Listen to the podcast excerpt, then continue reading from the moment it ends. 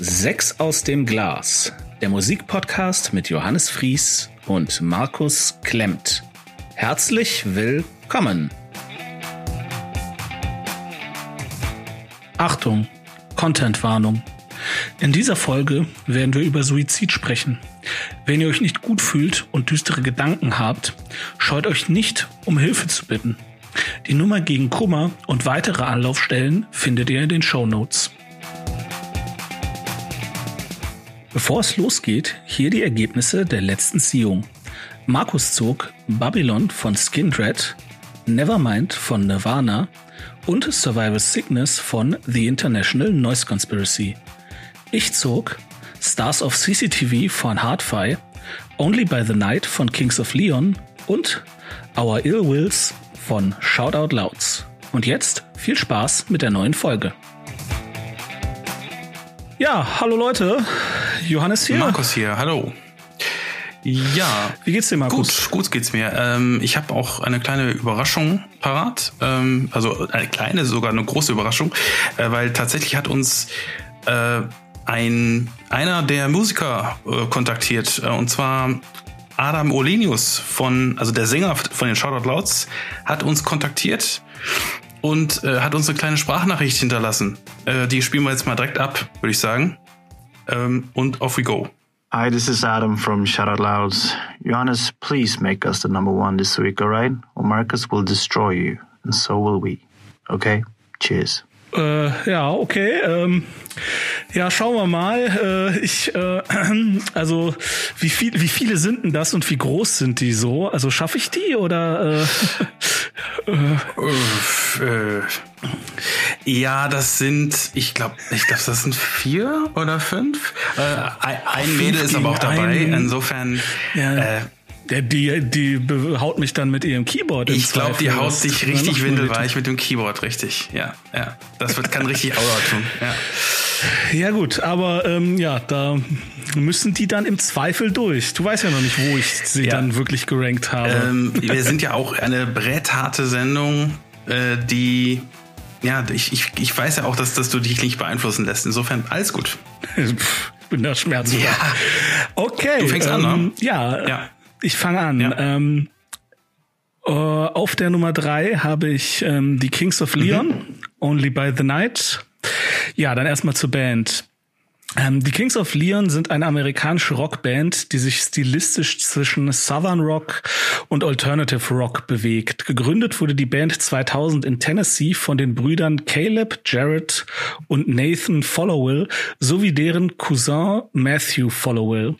Die Band wurde für zwölf Grammys nominiert und konnte vier davon gewinnen. Ja, das Album ist am 19. September 2008 erschienen. Es dauert 42 Minuten und 55 Sekunden und der Metascore ist 65 ähm, und damit 66 zu hoch. Willkommen zu meiner Review. Äh, bitte sei stark. Alles gut, alles gut. Was für ein Dreck. Kein Song ist den Kunststoff wert, auf den er gepresst wurde. Andere Songs schämen sich, gemeinsam in Playlists mit Sex on Fire aufzutauchen. Only by the Night ist einfach das Beispiel für schamlosen Sellout. Eigentlich lehne ich den Begriff des Sellouts beziehungsweise seine inflationäre Nutzung ab. Bands entwickeln sich. Und bevor Chester Bennington starb, waren sich auch nahezu alle einig, dass Linkin Park seit Meteora kein richtig gutes Album mehr gemacht haben und nur dem Geld hinterher liefen. Dem widerspreche ich. Die haben sich tatsächlich weiterentwickelt und gemacht, worauf sie Bock hatten. Und jedes neue Album verkaufte sich schlechter als das vorherige. Am Geld kann es also nicht gelegen haben. Das trifft auf die Kings of Leon nicht zu. Only by the Night ist ein derart hartes Abweichen vom vorherigen Stil und gleichzeitiges Anbiedern an den Pop, dass der Fan der ersten Stunde ausnahmsweise zurecht im Strahl kotzt. Dass sie die Rockermänen durch stylische Gelfrisuren der Marke One Direction ersetzten, war dann das Maiskorn auf dem Haufen Scheiße. Caleb Followell hat eine gewöhnungsbedürftige Stimme und wird in diesem Leben auch kein Tenor mehr. Auf den ersten drei Alben war er sich dessen bewusst und ist in Tonlagen geblieben, die ihm liegen. Hier wird dennoch gejault, geheult und gejammert, als ginge es darum, die versammelten Straßenkatzen der Welt aufs tiefste zu beeindrucken. Crawl ist der einzige Song, der gut ist, sogar richtig gut. Muss wohl noch aus den Sessions zu einem der ersten drei Alben stammen. Besonders gemein wird es gegen Ende. Der Rausschmeißer läuft fünf Minuten und fadet aus. Der Zuhörer ist froh, es endlich überstanden zu haben und der Song fadet wieder ein und man wird doch noch weitere 20 Sekunden malträtiert. Unfucking fassbar. Hm. Okay. äh, auf die Liste packe ich Crawl. Ja. Wirst du dir gedacht mhm. haben. Und ich habe Fragen. Ja, okay, hau raus. Wie, wie Maso bist du? Wie Maso bin ich? Ähm, pass auf, ich, ich glaube, ich glaube, dass das liegt einfach daran, dass ich, ähm, dass ich diesen Mainstream-Sound einfach ich, ich bin, habe die Kings of Leon mit diesem Album eher kennengelernt als als davor. Das ist der Punkt. Und ich habe diesen dieser ah, okay. Mainstream-Sound ähm, hat mich schon ganz klar an U2 erinnert. Und ähm, ich, ich bin halt ein U2-Fan. Muss ich ganz klar sagen. Und, in, und insofern, insofern ähm, finde ich das jetzt nicht, ich, ich, ich, ich bin auch kein Riesenfan dieses Albums, kein Riesenfan dieses Albums. Und ähm, ich verstehe alle Punkte, die du, die du sagst, äh, von wegen das Sellout und so. Es ist so ein bisschen, klingt es so ein bisschen so, als ob jemand ähm, den dem ersten Album von Coldplay hinterher trauert, äh, nachdem sie dann direkt, äh, direkt, direkt in den Sellout gegangen sind. Äh, wobei das zweite Album war gar nicht so schlecht, okay. Aber gut, lassen wir das. Ähm, aber das, das ist wirklich, ja, ich, ich verstehe es irgendwie, aber auf der anderen Seite ist es jetzt für mich, sag ich mal, ich kann ich kann es irgendwie als mittelmäßiges Album durchgehen lassen, aber als, als, als komplette Rotze, nee. Aber ist okay. Also, also ich, ich habe das wirklich als schmerzhaft empfunden. Also ich, ähm, ich muss sagen, ich habe das erste Album von den Kings of Leon, ich weiß gerade gar nicht mehr, wie es heißt, da ist aber Molly's Chambers drauf. Das habe ich so richtig gefeiert. Ich habe den Song auch gespielt super oft. Der ist auch echt gut mhm. angekommen damals im okay. Club. Ähm, und das zweite Album war schon anders. Und das dritte Album war auch anders. Also die, man kann schon irgendwo auch verargumentieren, ja gut, die machen halt jedes Album irgendwie einen anderen Stil. Ähm, aber so krass nicht. Also so krass war es nie mehr davor und keine Ahnung, die Alben danach wollte ich nicht mehr hören, weil mich das halt so aufgeregt hat, äh, weil also die sind halt auch einfach nicht die Killers. Die sind nicht Coldplay. Nee, die, das stimmt. Ich finde, wenn du, die, die können das nicht. Also nichts gegen gut gemachten Mainstream-Pop-Sound kann man durchaus genießen, aber ich finde, die machen das nicht gut. Die versuchen das und okay, der Erfolg mag ihnen recht geben, aber ich, ich also subjektiv Geschmack, das geht gar nicht. Also ja, ich, ich, ich, ich bin echt froh, dass ich sie nie wieder hören muss. das ist okay. Ich finde, die fand die diesen Verriss auch wirklich gut. das muss ich dazu sagen.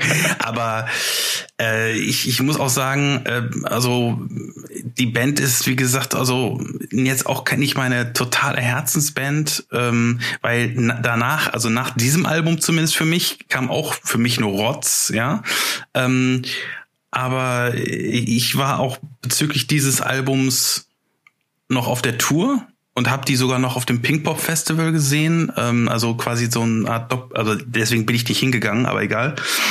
Ähm, letzten Endes ähm, fand ich fand ich das auf der Tour ganz fürchterlich, weil äh, weil ich meine die die spielen halt ihren ihr Ding runter, alle haben ihr Instrument in der Hand und äh, die interagieren halt so gar nicht mit dem Publikum. Und äh, die sind halt vielleicht vielleicht soundmäßig, ich habe mir das heute noch mal angehört, soundmäßig sind die live ziemlich gut, also da, aber das ist dem Soundmixer zu, zu verdanken. Ähm, und äh, die spielen ihr Ding halt auch wie im Studio richtig gut runter, als ob die so gerade in, in, einer Radiosession sind oder so. Aber, aber da kommt halt mhm. keine Atmosphäre rüber. Äh, wären da keine okay. Videoinstallation gewesen, ich wäre wahrscheinlich gegangen oder so. nee, nee, wirklich, ja. es ist so äh, schwierig. Also keine und gute Liveband für mich, ja. Ja. Ich muss noch, ich muss noch einmal draufkloppen. Ja, hau rein. Wenn deine besten Freunde deine Brüder sind, bedeutet das, dass du keine Freunde hast. Ja, das, das finde ich halt auch ein bisschen schwierig mit, mit, also bei den, bei den Gallaghers gibt es natürlich schon, schon bei zwei Brüdern äh, den absoluten äh, ja, Bitchfight wollte ich jetzt nicht sagen, aber ja, kann man sagen, Bitchfight, ja. Und, und jetzt gibt, jetzt, Doch, jetzt gibt es, genau, jetzt gibt es halt genau. hier vier Brüder. Ja, technisch gesagt, es sind drei Brüder und ein Cousin. Ach so, Aber okay. vielleicht ist der Cousin Kuckuckskind. Also, Ja, okay, okay. wer weiß. Aber äh, ja, vielleicht machen die noch jedes Mal Barbecue und, und, und saufen dabei. Oder- Ich weiß es nicht. Ich, ich, ich, keine Ahnung, wie die das irgendwie mm, wuppen und vielleicht fährt auch jeder mit seinem eigenen Truck unter. Ich, ich weiß es nicht. Keine Ahnung. Gut, Ein Mysterium. Okay. kommen wir zu deiner Nummer Meine- drei. Ich bin sehr, sehr gespannt. Ja, also ich muss davor sagen, und ich kann es jetzt noch nicht komplett auflösen, aber, aber es war eine schwierige Woche, äh, es war das schwierige zwei Wochen, besser gesagt, weil ähm, also ich kam so ein bisschen an, an den Rande meiner Verzweiflung, ähm, Okay. weil, weil das Ranking für mich sehr schwierig war. Also, das wirst du gleich verstehen. Ähm, also, aber, erst wenn man die Plätze drei und zwei gehört hat, kann ich es nochmal richtig erläutern. Äh, okay. Okay. also Platz drei Skindred Babylon. Ähm, aus, vom, aus dem Jahr 2002, 47 Minuten. Die walisische Band Skindred kombiniert auf ziemlich einzigartige Weise Reggae, Metal, Hip-Hop und Punk. Benji Webb, ähm, also Webby, nee, Webby, ich habe es extra noch nach. Ich weiß auch nicht, wie man es ausspricht. Ist immer wieder bei Homie und Hop, ne, egal. Ähm, Benji Webb Gesang, Jeff Rose Gitarre und Martin Ford Schlagzeug äh, gründeten die Band im Jahr 1998 zusammen mit dem Bassisten Daniel Puxley. Vorher hatten die drei Gründungsmitglieder bereits mit der Band Dub War äh, sich diesen, diesem Genre-Mix verschrieben und somit in der britischen Underground-Szene einen Namen gemacht. Babylon ist ihr Debütalbum. Ich höre das Intro des Albums. So fängt eigentlich eine Dancehall-Party an. Der MC sagt sich fast schon brüllend selber an, belobpuddelt sich und dann kann die feuchtfröhliche äh, Feier losgehen. Einmal Dancehall bitte. Der Barkeeper schenkt ein. Aber Moment, das ist kein Dancehall.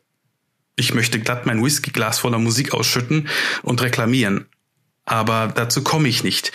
Denn Nobody sprudelt, krächzt und schreit, äh, schreit und jault durch die Boxen direkt in mein Mittelohr. Das ist kein Dancehall Reggae. Das ist Dancehall Reggae Metal. Hier wird bretthart geheadbangt und nicht triefnass schwitzend so getan, als man, äh, als ob man halb angezogen kopuliert. Oder doch? Oder geht das vielleicht beides gleichzeitig? Wilde Bilder von ausgelassenen Orgien voller Körpersäfte, Bier, süßlich duftenden Wolken, Pogo und bängenden Kuttenmännern in Lederklamotten mit wallenden Haaren kommen mir in den Sinn. Meine Sinne sind wie benebelt, als ob man das Splash Festival mal eben mit Wacken kombiniert hätte und alle wälzen ihre Dreadlocks fröhlich im Schlamm. Ja, diese abgefahrene Fusion, die Skin- Skindred auffahren, funktioniert quasi ganz alleine durch Sänger Benji Webb. Der Mann springt al alleine mit der Kraft seiner Stimme in einem unglaublichen Tempo vom Metalhead zum Ragamuffin, zum Beatboxer und zurück zum Mr. Loverman, Shabba. Das ist mit Ohren kaum zu greifen und macht mächtig Laune. Bei all dem Spaß gibt es da einen Haken. Oh ja, den gibt es. Leider hält diese Faszination nur wenige Stücke. Da die Songs einfach nicht die nötige Reife besitzen. Wo der Opener Nobody vom Ohrwurm Pressure noch übertrumpft wird, geht den Walisern auf Albumlänge einfach relativ schnell die Luft aus. Es gibt einfach zu viele Interludes, Zwischenstücke, die kein Mensch braucht. Mehr von dieser unbändigen Energie von The Prodigy wäre hier benötigt gewesen, denn auch The Prodigy haben mit Outer Space schon gezeigt, dass Reggae und elektronischer Hard Hardcore-Sound zusammenpassen. Trotz Zwischenpausen ist das Album an manchen Punkten sogar etwas anstrengend und zäh geraten. Das liegt einfach daran, dass die Songs nicht mehr so zwingend sind. Es es mag äh, aber auch daran liegen, dass die Band teilweise nicht ihre Mitte findet. Mal klingt es mehr nach Reggae mit einer Prise Metal, dann nach Metal mit einer Prise Reggae. Somit ist Babylon leider kein Werk aus einem Guss. Übrig bleibt dennoch der Eindruck, dass diese Combo viel Potenzial hat und mit Cleverness und Können die aufgeheizte, aggressive Grundstimmung einer Dancehall einfach eine Tür weiter auf die Metalbühne gekickt haben. Darauf muss man erstmal kommen. Als Song packe ich Pressure in die Liste. Mhm. Ja, ähm, habe ich ehrlich gesagt so erwartet, dass du das auf Platz drei setzt. Ähm, und ich bin da auch tatsächlich ganz bei dir. Das trifft leider auf fast alle Skindred-Alben ah, zu. Okay. Die haben meistens so, sagen wir so, so zwischen elf und zwölf Songs. Mhm. Fünf bis sechs davon sind der Wahnsinn und der Rest ist nicht schlecht, aber relativ mittelmäßig. Das ist leider oft so. Ja. Ähm, aber also es gibt die Band noch, die haben, ich glaube, mittlerweile sechs, sieben Alben. Die sind so absolut hundertprozentig, finde ich, sind sie nie wieder an das Debüt gekommen. Okay. Was aber auch einfach daran liegt, dass das halt, dass das halt diese absurde Kombination das erste Mal gab. Und man möge mich korrigieren, mir ist keine andere Band bekannt, die diese Art von Musik auf diesem Niveau macht. Also mir ist es auch keine andere bekannt. Also äh, und ich habe gesucht. Ja, ich, ich habe hab das nicht gesucht, aber aber mir ist mir ist definitiv keine bekannt. Und dieser dieser Moment des Überraschungseffektes, das ist war auch so ein Punkt, der mich wirklich, also der hat mich echt mitgenommen und und wirklich überzeugt am Anfang und ähm, deswegen fand ich es auch unter anderem so schwer ähm, zu ranken, weil ich dachte so, mein Gott, das war, es ist verdammt gut und ähm, aber es, es geht ja halt um Alben. Es geht nur mal um Alben und, und, und nicht ja. um, um Opener oder sowas, ja.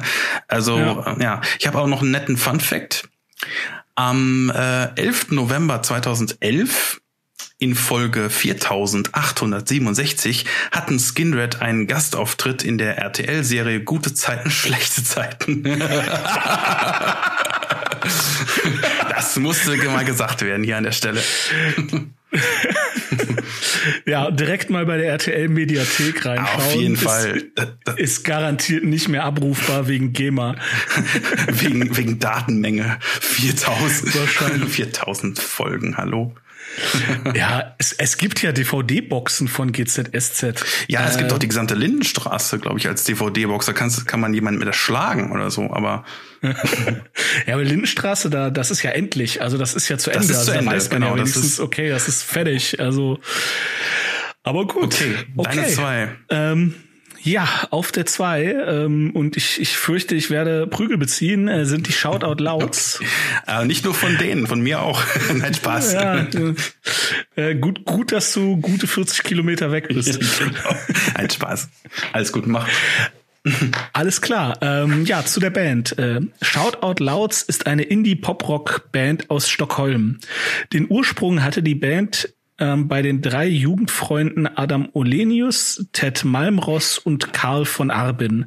2001 legten sie den Grundstein für die Shoutout Louds und holten sich mit Erik Edmann und Beban Steenborg noch einen Schlagzeuger und eine Keyboarderin dazu. Bereits das in Eigenregie produzierte erste Demo-Tape mit drei Songs bescherte den Schweden einen Plattenvertrag. Die erste Veröffentlichung der Band war Anfang 2003 die EP 100 Grad, die sich auf Anhieb in den schwedischen Charts platzieren konnte. Mittlerweile hat die Band fünf Studioalben veröffentlicht. Jo. Ja. Ähm, das Album ist erschienen am 25. April 2007. Es dauert 48 Minuten und 8 Sekunden und der Metascore liegt bei 78. Review. Ähm, auf den, auf dem Moment, sorry. Auf den wirklich fantastischen Opener Tonight I Have to Leave It folgen fast 40 Minuten aggressiv vorgetragene Ideenlosigkeit. Song Nummer drei, You Are Dreaming, lässt noch kurz Hoffnung aufkommen, dass der Totalausfall Song Nummer zwei nur der Ausrutscher war, den fast jedes Album zu bieten hat. Aber nein, Suit Yourself erreicht Belanglosigkeitslevel 9000 spielend und die restlichen Songs auch. Blue Headlights sticht noch einmal positiv heraus. Hier singt Keyboarderin Beban Steenborg. Der Rest des Albums fällt leider unter bessere Fahrstuhlmusik. Mhm. Die Texte verursachen bisweilen Fremdscham und kommen nicht über Poesiealbumniveau hinaus. Die Musik ist nicht mal besonders schlecht oder anstrengend. Sie ist einfach nur völlig irre irrelevant. Die Kings of Leon machen mich immerhin aggressiv. Hier fühle ich nichts. Okay. Mir, mir, wow. mir tut es auch leid, wow. weil ohne Scheiß, ich finde diesen Opener Tonight I Have to Leave It, den finde ich so richtig geil. Da habe ich echt, da habe ich, da war mein erster Gedanke, ach, das ist wie Friscavillor, nur nur ein bisschen schneller und ein bisschen fröhlicher. Und wirklich, den, der kommt natürlich auch auf die Liste. Den finde ich super. Ja. Aber schon das zweite, Your Parents Living Room, your, ja, das ist auch gut, ja, der Song. Nee. Boah, nee. Also da, also wie gesagt, bevor ich, ich muss kurz die, nicht, dass ich jetzt zu viel Stimmung von den Kings of Leon rüberziehe. Ich finde das Album nicht scheiße. Ich finde es wirklich nicht, nicht katastrophal, aber ich finde es halt wirklich so, so belanglos. Also ich, ich habe da auch dann tatsächlich mal ein bisschen versucht, auf die Texte zu hören. Und das ist halt wirklich alles uff, Liebe und das Leben und Blumen. Und also ja, gut, ich, aber das, das ich glaube die Band es ist, es ist, ist ein Popalbum, aber ja, ähm, ja, es ist ein Popalbum, äh, aber ich finde, ich finde der Sound äh, ist ist ziemlich gut, weil weil es ist vor allem ich weiß nicht, ob du das technisch ist das technisch ist das einwandfrei und es ist super gut aufgenommen, das stimmt. Ja, ich meine es aber auch auch so von wegen den die Ideen, also dass das dann zum Beispiel okay Cow, more Cowbell und so. Ja, okay, das, das, das, wird auch ab und zu mal Cowbell benutzt und so. Zum Beispiel beim Opener, das hat ja anscheinend gefallen, ja. ja. Aber more Cowbell. Ja, nee, aber ich meine jetzt zum Beispiel, äh, dass das, das, das, das Ganze, auch die Stimme von, von Adam äh, Olenius, also dass, dass die wirklich sehr an The Cure erinnert, ist dir nicht aufgefallen, oder? Also das und aber in Cure in, in, in guter Stimme, also von wegen in Dur als in, in Moll.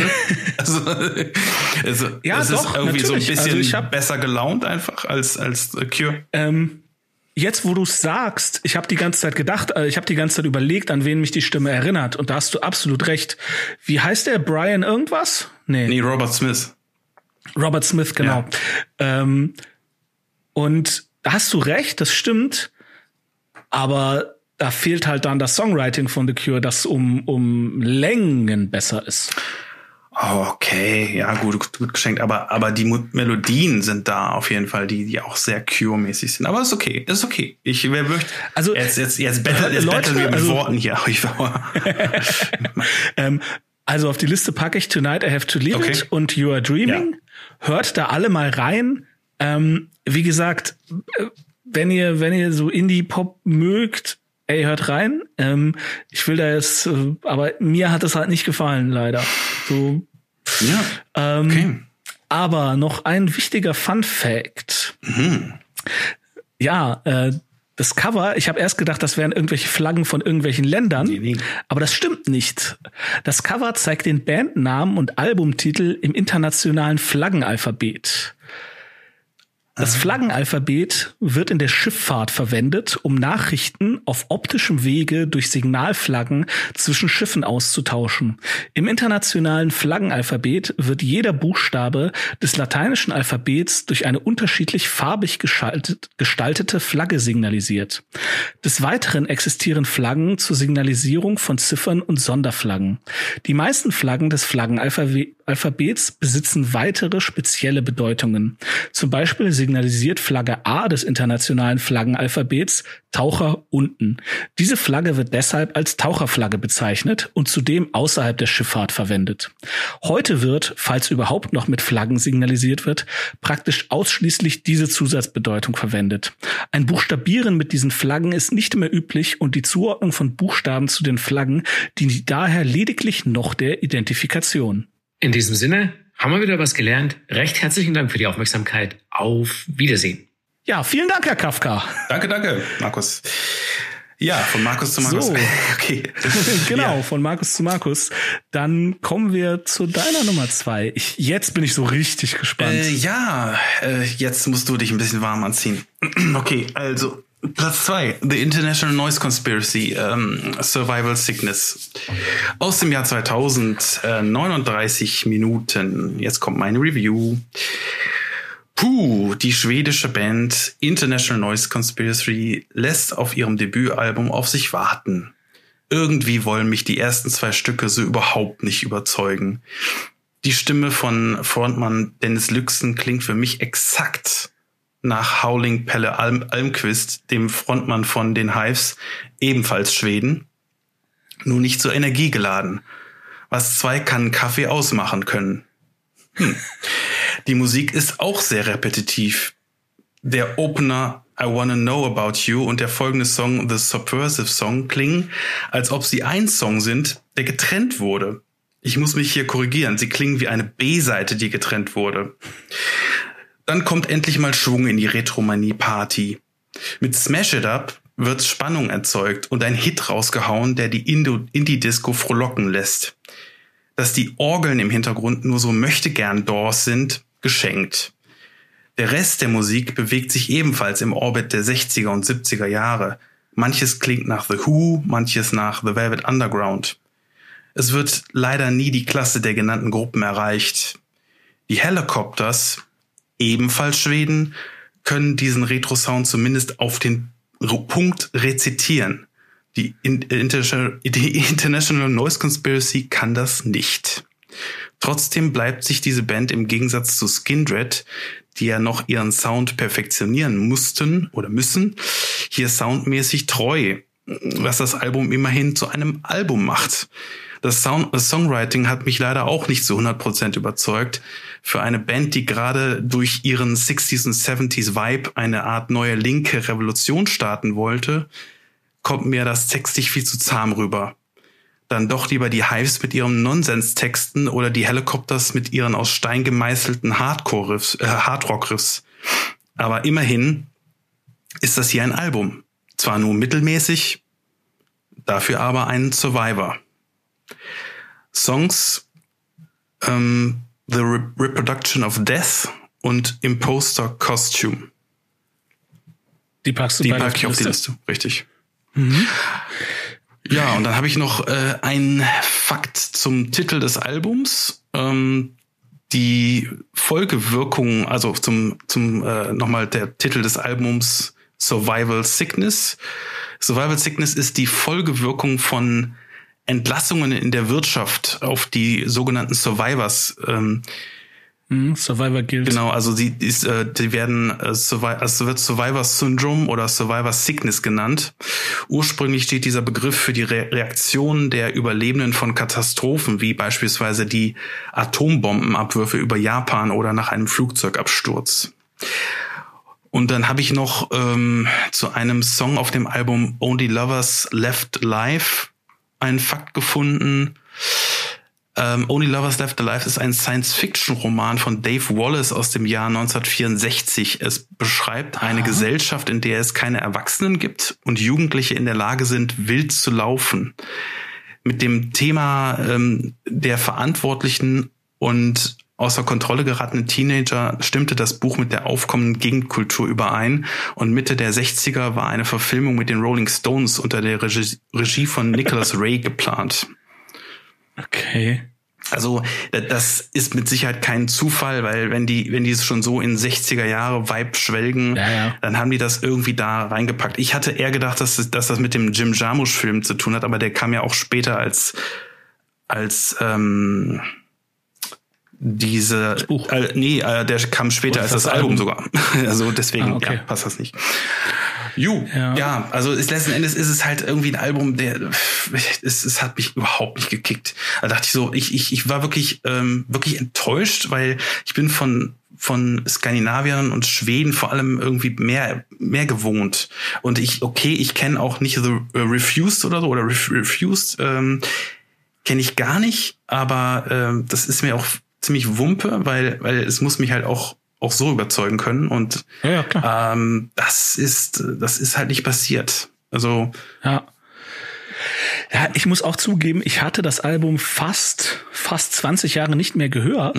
Ähm, ich hatte das als so unfassbar super duper mega geil in Erinnerung, ähm, was daran liegt, dass ich halt äh, mit 15, 16 ähm, einfach noch nicht so viel Musik kannte und mir nicht klar war, dass das eigentlich da muss ich jetzt dir schon irgendwo zustimmen, relativ unoriginell ist und ja, mal hier, mal da so ein bisschen was zusammenklaut und Ja. ja, Dennis Lüxen braucht halt die anderen drei Refused-Jungs oder vier sind es, glaube ich, braucht er halt schon, um richtig gut zu sein. Ähm, und ja, also ich, ich finde es nach wie vor ein sehr gutes Album. Ich habe es jetzt die letzte Woche auch nochmal gehört. Es kickt schon, aber es ist auch, es ist ja auch sehr kurz. es ist kurz, ja. ja. Und, ja. und es ist genau wie du sagst, im Gegensatz zu Screenrate, es ist halt wirklich ein Album, ne? Das läuft halt so durch. Ja. Aber es bleibt auch leider wenig hängen. Ähm, aber mein Lieblingssong ist tatsächlich Only Lovers Left Alive. Also, Okay, das mit dem Buch wusste ich noch nicht. okay. Dann passt das ja, dass ich es überhaupt erwähnt habe. Gut. Jo, jo. Gut, deine Eins, ja. Hardfire. Bl bleiben nur noch Hardfire.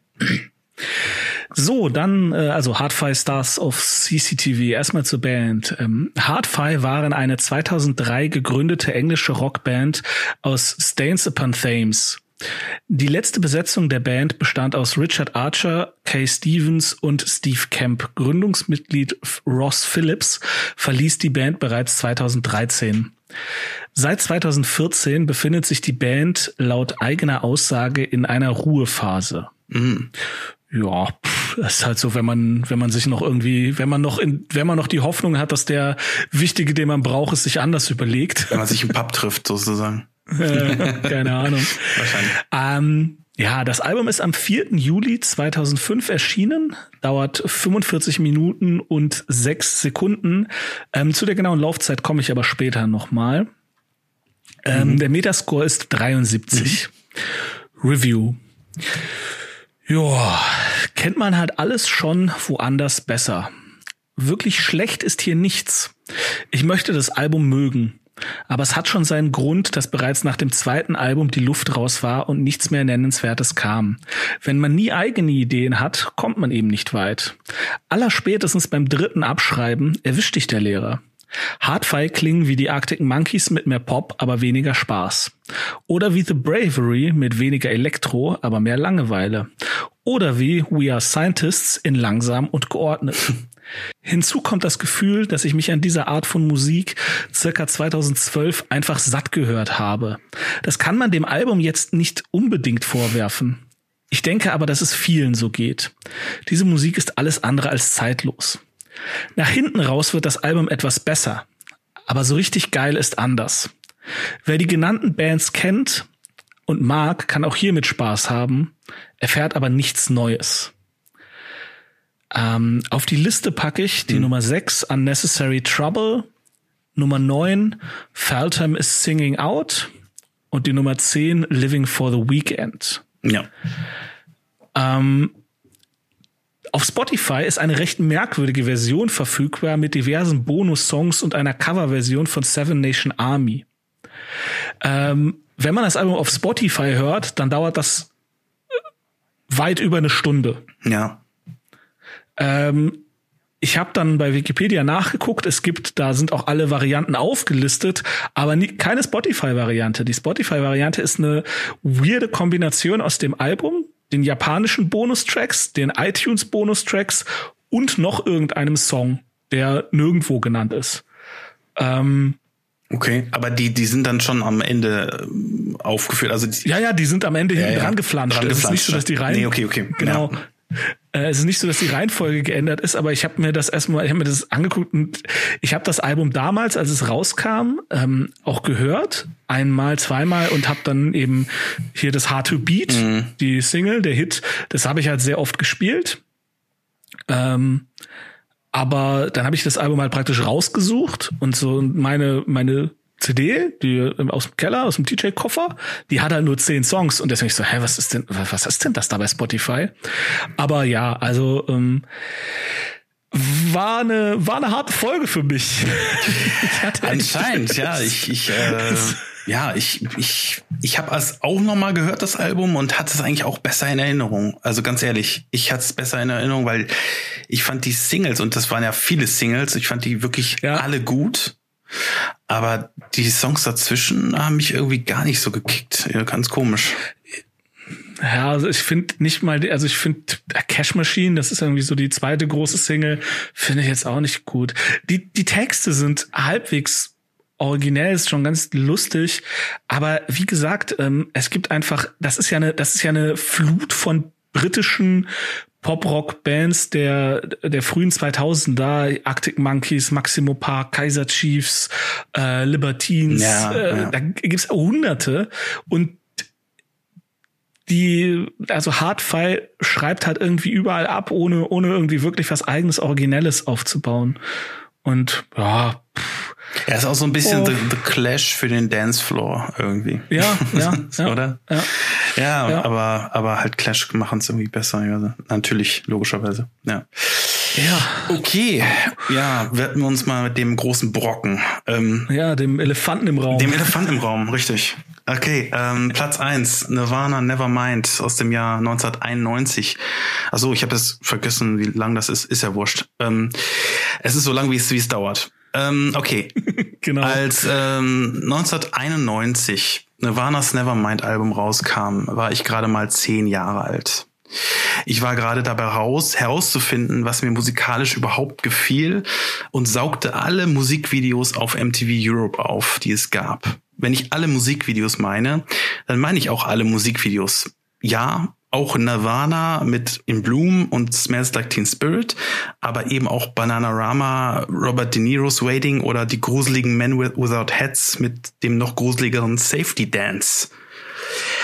Als drei Jahre später, um genau zu sein, am 8. April 1994 die MTV News die tragische Nachricht von Kurt Cobains Selbstmord überbrachten, war ich ehrlich gesagt geschockt. Drei Tage vorher, am 5. April 1994, hatte sich Kurt Cobain mit einer Schrotflinte erschossen. Er hinterließ seine Frau Kurt Co äh, Courtney Love, die von manchen Fans und Verschwörungstheoretikern immer noch und immer mal wieder als Mörderin von Cobain eingeordnet wird, und seine Tochter Frances Bean. Die Musikwelt lag in Sto Schockstarre. Es fehlte mir jedoch immer, immer noch der Musik musikalische Bezug. Diese emotionale Tiefe hatte Nirvanas Musik bei mir damals einfach noch nicht erreicht. Schlimmer noch, nach äh, Cobains Tod dachte ich lange Zeit, dass ich Nirvana sozusagen auf einer Gefühls- und Gedankenebene schlicht verpasst habe. So wie man einen Bus verpasst. Und die Schmach geht noch weiter. Ich habe sogar zwischen 2000, äh, also zwischen dem Jahr 2000 und 2002 in einer Band E-Bass gespielt. Natürlich haben wir so gut wie immer Smells Like Teen Spirit gecovert, aber auch Territorial Pissings. Ich liebte es, diesen Song zu spielen. Nun ist es 2021, fast 30 Jahre nach Release von Nevermind, und ich gebe es hier ganz offen zu. Ich oute mich jetzt sozusagen. Ja, ich habe erst durch diesen Podcast den Bus erwischt und dieses Meisterwerk von einem Album das erste Mal komplett gehört. Das freut mich. Besser gesagt, ich habe mich erst jetzt an das Album herangetraut. Natürlich kannte ich durch Nirvanas grandioses MTV Unplugged Set so ziemlich jeden Song, aber das zählt nicht wirklich.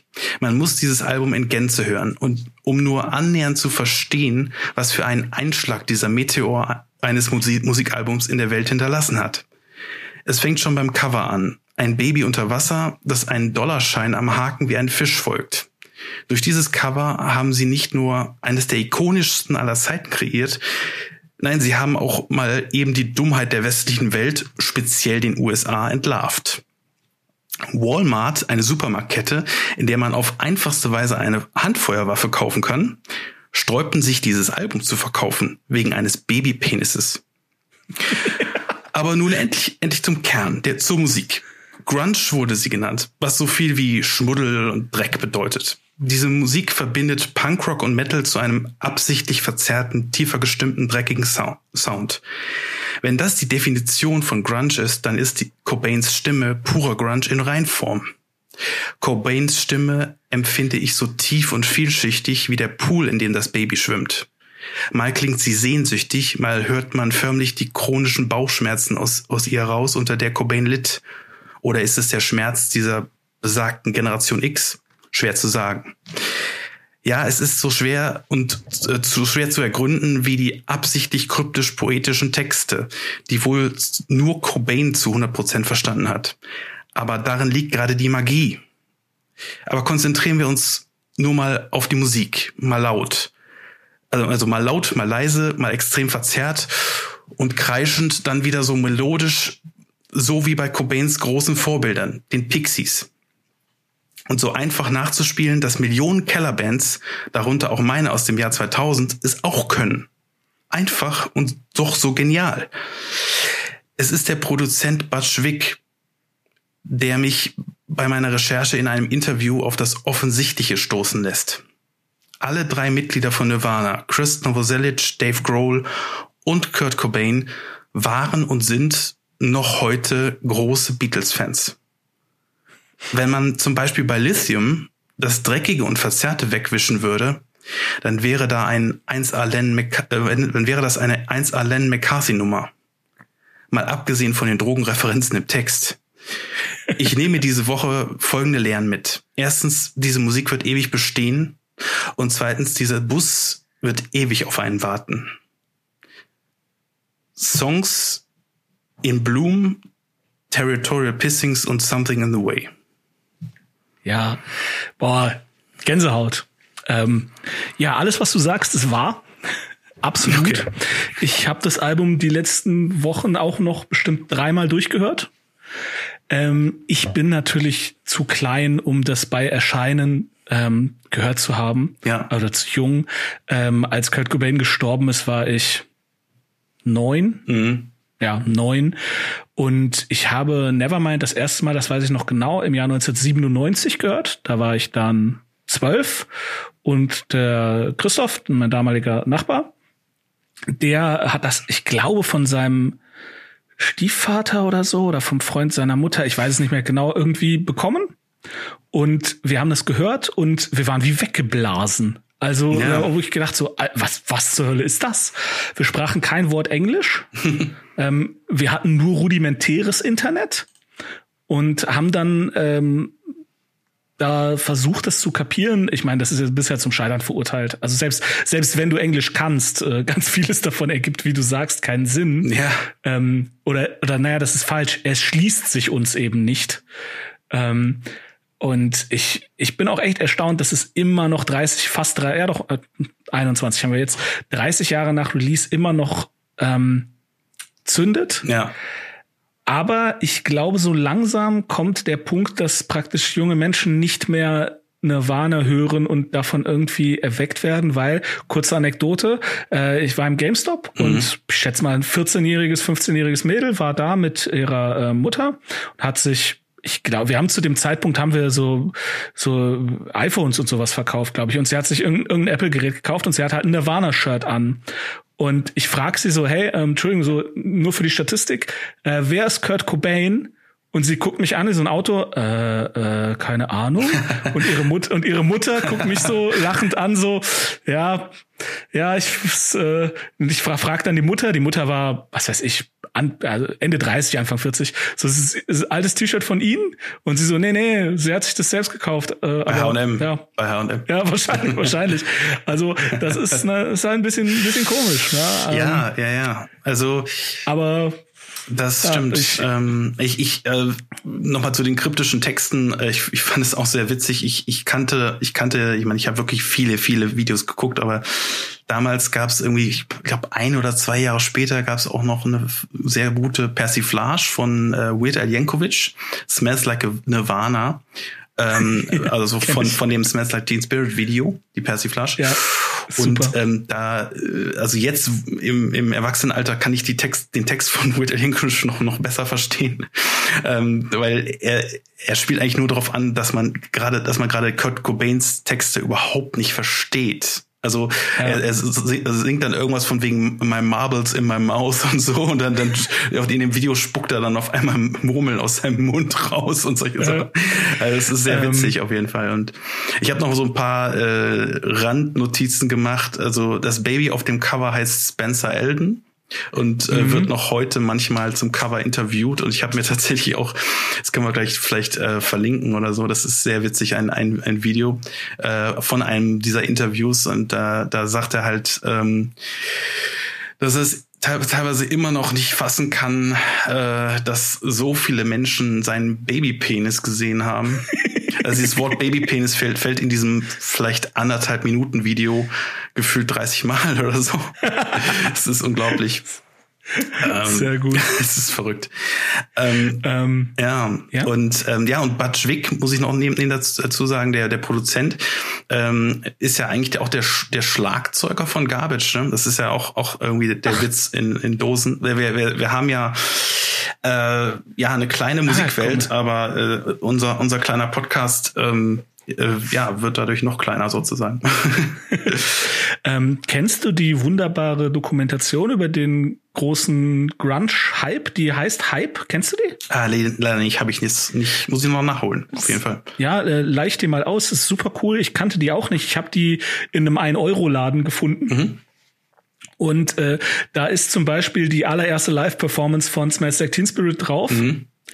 Da, ähm, man versteht nicht viel, weil es ist halt mit irgendeiner VHS-Kassette, Videokamera aufgenommen. Aber es ist ganz lustig. Äh, eine, eine, äh, eine, ich glaube, das ist irgendwie, ich glaube, die Frau damals, die, die damals äh, das auch irgendwie gefilmt hat oder die zumindest anwesend war, die sagt halt, ja, also hier ist Master Teen Spirit, also Kurt hat den Text äh, zehn Minuten vorm ersten Auftritt äh, hier auf dem Bierdeckel hingekritzelt. ja, ja ähm, weil, weil sie irgendwie an die Wand geschrieben hatte, äh, Kurt smells like Teen Spirit. Und Teen Spirit ist so ein so ein Deo ja, so in den USA. Genau, ja. Und ähm, ja, das äh, wusste Kurt Cobain aber anscheinend nicht und fand irgendwie das Wort cool. Und ja, deswegen ist einer der erfolgreichsten Songs aller Zeiten letztendlich kostenlose Werbung für einen Deo-Hersteller. Ja, genau. Herrlich. Aber ähm, ich wollte noch kurz sagen zu, zu Butch Vig. Ähm, also ich habe halt diese Mini-Doku, das ist im Grunde eigentlich ein YouTube-Video, äh, wo er ein bisschen über die Produktion von, ähm, von dem Album geredet hat. Und da hat er dann auch so ein bisschen darüber geredet, wie das angekommen ist. Und der kannte halt irgendwie Hinz und Kunz äh, in dieser ja ähm, Grunge-Szene, aber nicht nur nicht nur Seattle, sondern äh, Portland sondern halt auch L.A. und so, also, also generell, also der kannte halt alle irgendwie. Und dann hatte der wohl so eine Poolparty geschmissen oder so. Und dann, dann waren da, ich glaube, Leute von, auf jeden Fall Smashing, Smashing Pumpkins, Billy Corgan war da, ich glaube, äh, Sonic Youth und so ein paar Leute. Und dann, dann hat er halt, äh, bevor, vor der Veröffentlichung hat er dann Nevermind reingeschmissen irgendwie. Und, und hat die Leute das hören lassen. Und dann meinte irgendwie Billy Corgan, glaube ich, äh, irgendwie so nach dem Motto, als das durch war, so, spiel das nochmal so, so, so von wegen, ähm, er konnte es nicht glauben, so von wegen, äh, was das, was er gerade gehört hatte. Und das fand ja. ich ganz witzig, die Anekdote, weil ähm, die haben das halt als Musiker vor, vor allen anderen gehört. so nach dem ja. Motto, ups, die Konkurrenz kommt, nach dem Motto. ja, man, man muss ja auch sagen, also von allen drei Mitgliedern von Nirvana, ähm, also die beiden Überlebenden sind ja auch jeweils in ihren ähm, Bereichen extrem erfolgreich. Ich meine, die Foo Fighters, wenn man jetzt mal ausrechnet, wahrscheinlich haben die mittlerweile mehr Alben verkauft als Nirvana. Ja, bestimmt. Und ja. ähm, äh, Chris Novoselic, der ist ja in die Politik gegangen und ja. war relativ lange erfolgreich.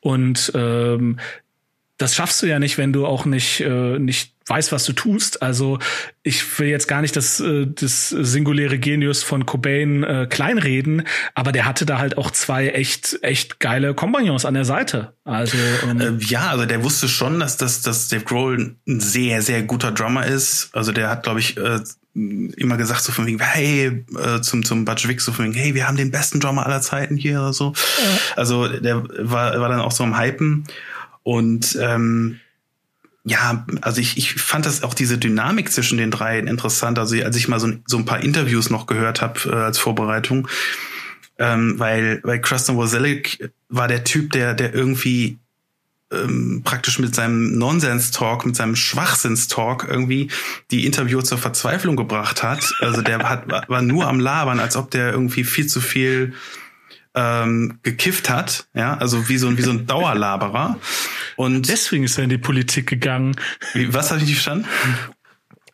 Deswegen ist er in die Politik gegangen. Wahrscheinlich, genau. Und ähm, ja, und deswegen hat er dann auch äh, die die die blöden Interviewer, äh, die teilweise wirklich blöd waren, ähm, dann ja von von Kurt Cobain weggehalten sozusagen, also den den Rücken freigehalten, weil weil Kurt Cobain Ja. sa saß da immer nur so ganz, ganz gelangweilt und und völlig entnervt äh, und hat, war Ja. eine nach der anderen am Rauchen.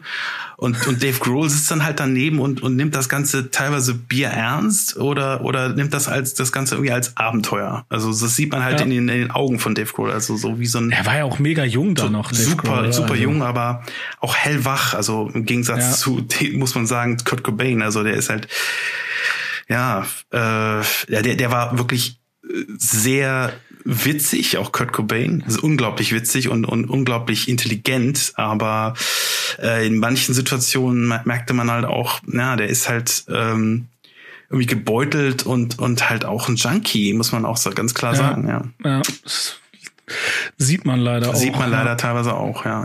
Aber je, je, je, Aber- je später die Interviews waren, desto schlimmer wurde es dann halt auch. Ne? Ja. Ja. Ja, der hatte ja auch bei NTV, äh, NTV, genau, äh, MTV Unplugged, haben sie ja dann auch extra einen zweiten Gitarristen dazu gestellt, auf ausdrücklichen Wunsch von Cobain, weil Mhm. er gesagt hat, so ja, ich brauche wen, der im Zweifel die Parts spielt, wenn ich es gerade verraffe. So, es, Ja, ist- es ist Sinn, an, zu ja. anstrengend für mich noch zu singen. Und ähm, das ist dann, also ich habe, es ist lange her, dass ich das MTV Unplugged gesehen habe. Mhm. Ähm, aber es ist dann, glaube ich, letztendlich nie passiert. Er hat das dann schon irgendwie durchgehalten, aber der, der Typ saß halt hinten und hat immer mitgespielt. Also das, das sieht man auch. Ähm, schon, ja, also der, Ja. der Typ äh, spielt jetzt bei den Foo Fighters. also Ach, der hat auch, hat auch früher, ja klar, der hat auch früher bei den Foo Fighters gespielt, aber der war zwischendurch mal raus. Also ich glaube, der, der ist auch so eine Koryphäe. Ich komme jetzt gerade auch nicht auf den Namen. Mensch, äh, Pat, nee, genau, Pat Smear, genau, Pat Smear, der, der, Ah, okay. der ähm, war früher bei den Germs, also irgendeine, irgendeine Punk-Kombo. Und ähm, Okay. Ja, die waren irgendwie alle befreundet und gluckten aufeinander und äh, das, das ist irgendwie so eine, Kom- eine Freundschaft, die, glaube ich, mitgenommen wurde, so aus, aus der Zeit. Okay. Ja. Cool. Ja, dann ähm, ich versuche möglichst viele Videos zu verlinken, also das von Smells Like Spirit und die Parodie von Weird Al Yankovic Und, äh, äh, Spencer gesagt, also Elden diese- solltest du auch verlinken. Das ist sehr, sehr witzig, wie gesagt. Also das Baby. wie heißt es? Spencer Elden Also ist das der, Baby Spencer Allen, ja. Ja, Im- ich habe gesehen, dass der, dass der Typ ähm, vor, ich weiß nicht, ob es zum 20-jährigen Jubiläum war oder so, ähm, oder zum 25-jährigen, ähm, hat er das, das Foto reenacted und ist praktisch als, als, als Erwachsener äh, einem Dollarschein hinterhergeschwommen. Er hat da eine, eine Unterhose an. Ach so, ich dachte Skinny Dipping oder so. Nee, nee, also auf dem, auf dem, jedenfalls auf dem Foto, das ich gesehen habe, vielleicht gibt's auch ein unzensiertes, keine Ahnung, Okay. aber, aber da, äh, da hat er, das fand ich schon cool, also ist lustig. Ja, schon Ähm, cool. Ich gucke mal, ob ich das finde und dann verlinke ich das im Zweifel auch. Gut, gut. Ähm, ja, ich habe schon das Glas in der Hand. Wollen wir an es Ziehung mit gehen? meiner Machtfähigkeit. Es war ein bisschen weiter weg. Okay. Alles klar. Äh, ja, ich meine, das war jetzt halt die letzte Folge. Da hatte ich drei Überalben und jetzt hatte ich halt drei Alben, die, naja, die ich nicht so gut fand. Vielleicht wird es jetzt wieder gemischt. Das ist ja auch in Ordnung. Ja, mal so, mal so. Und ähm, ich fange mal an, ja? okay. Okay. Ähm, so, dann habe ich äh, Metronomy, Love Letters. Oh, schön. Das ist so ein bisschen Elektro, oder? Ein bisschen schon, aber schon eine Band. Ja, ja. Ja, ja. Mhm. Okay. Okay, äh, ja, ich habe The Wombats. Ähm, proudly present a guide to love, loss and desperation. Das ist tatsächlich eine Band, die muss ich noch nachholen. Und das tue ich jetzt auch. Schön, Schön. schön, schön. Okay, dann habe ich hier, äh, Moment, nur einen Zettel. Äh, Tinder Sticks, The Something Rain. habe ich noch nie gehört. Was ist das? Ähm, es ist sehr ruhig. Es könnte es abkotzen, aber ähm, es könnte dir auch gefallen. Also ich, je nachdem. Okay. Ich bin gespannt. Gut. Ja. Mm. Oh, Katzenjammer, Le Pop. Cool. Ja, das ist Mhm. Kennst das. du? Ja, ich, ich habe da schon mal was von gehört. Ähm, das ist doch eine, eine Mädelskompo äh, mit, mit, genau. mit Kontrabass und sowas, ne? Ähm, mit, mit allem. Also, soweit ich mich erinnere, kommen die alle von irgend so einem äh, Musikkonservatorium und spielen äh, diverse Instrumente. Also jede davon spielt drei oder vier Instrumente und ähm, äh, ja, also äh, Klingt so ein bisschen, Harfe, Harmonika, äh, Also das, Drehorgel. ja, das, was ich gehört habe, klang so ein bisschen nach Polka irgendwie. Äh, Oh, ich lasse mich überraschen. Okay, cool, cool. Okay. So, komm, bitte was auf die zwölf, bitte was auf die zwölf. Äh, Fever Ray, Fever Ray. Oh, sehr gut. Sagt mir auch gar nichts. Ja, lass dich überraschen. Okay. Okay. Mhm. So, was hast du? Mm. Ah, Alligator, Triebwerke, Hip-Hop, huh? Ja, ja, Hip-Hop. Also Alternative Hip-Hop. Ja, finde ich gut. Ja, Finde ich gut. ja. Okay, cool. Mal was Deutsches wieder. Yep. High five. Okay, das Glas ist wieder zu. Ja, wir hoffen, die Folge hat euch gefallen. Jo. Und äh, ja, erzählt auch unseren Freunden. Genau, was ist da eigentlich mit meinem Gehirn los? Erzählt auch unseren unsere Freunden. Freunde. Hä? Genau, er, erzählt auch euren Freunden von uns. Also wenn, wenn ihr unsere Freunde kennt, dann, dann wird's langsam creepy. Dann, dann grü grüßt die mal von uns. Ja, das könnt ihr auch natürlich machen, aber ähm, also dann haben wir ein paar Stalker in der Runde. Ach, er- erzählt einfach allen, die ihr kennt von uns. Äh, folgt uns auf Instagram, Ja. auf Twitter, äh, auf Facebook, auf. Äh, ich glaube, das war's. Äh, wir, wir machen bestimmt bald auch so ein Clubhouse auf. Ja, mit Abstand, mit Abstand. Mit Abstand. Ähm, ja, Markus, möchtest du unseren Hörern noch etwas mitteilen zum Abschied? Äh, ja, hört mir Nirvana, würde ich sagen. Und ähm, ja, lebt den Spirit, würde ich sagen. Also mehr, mehr würde ich nicht. Den, den Teen Spirit.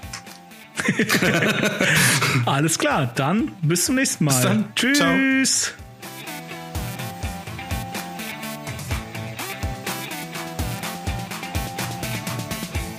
Das war's für heute von uns. Vielen Dank für die Aufmerksamkeit. Wenn ihr mögt, abonniert uns doch und erzählt auch euren Freunden von uns. Ihr findet uns auf Spotify, iTunes, Deezer, Google Podcast und Amazon Music. Für Fragen, Anregungen und Kritik erreicht ihr uns unter 6 aus dem Glas at gmail.com. Auf Wiederhören!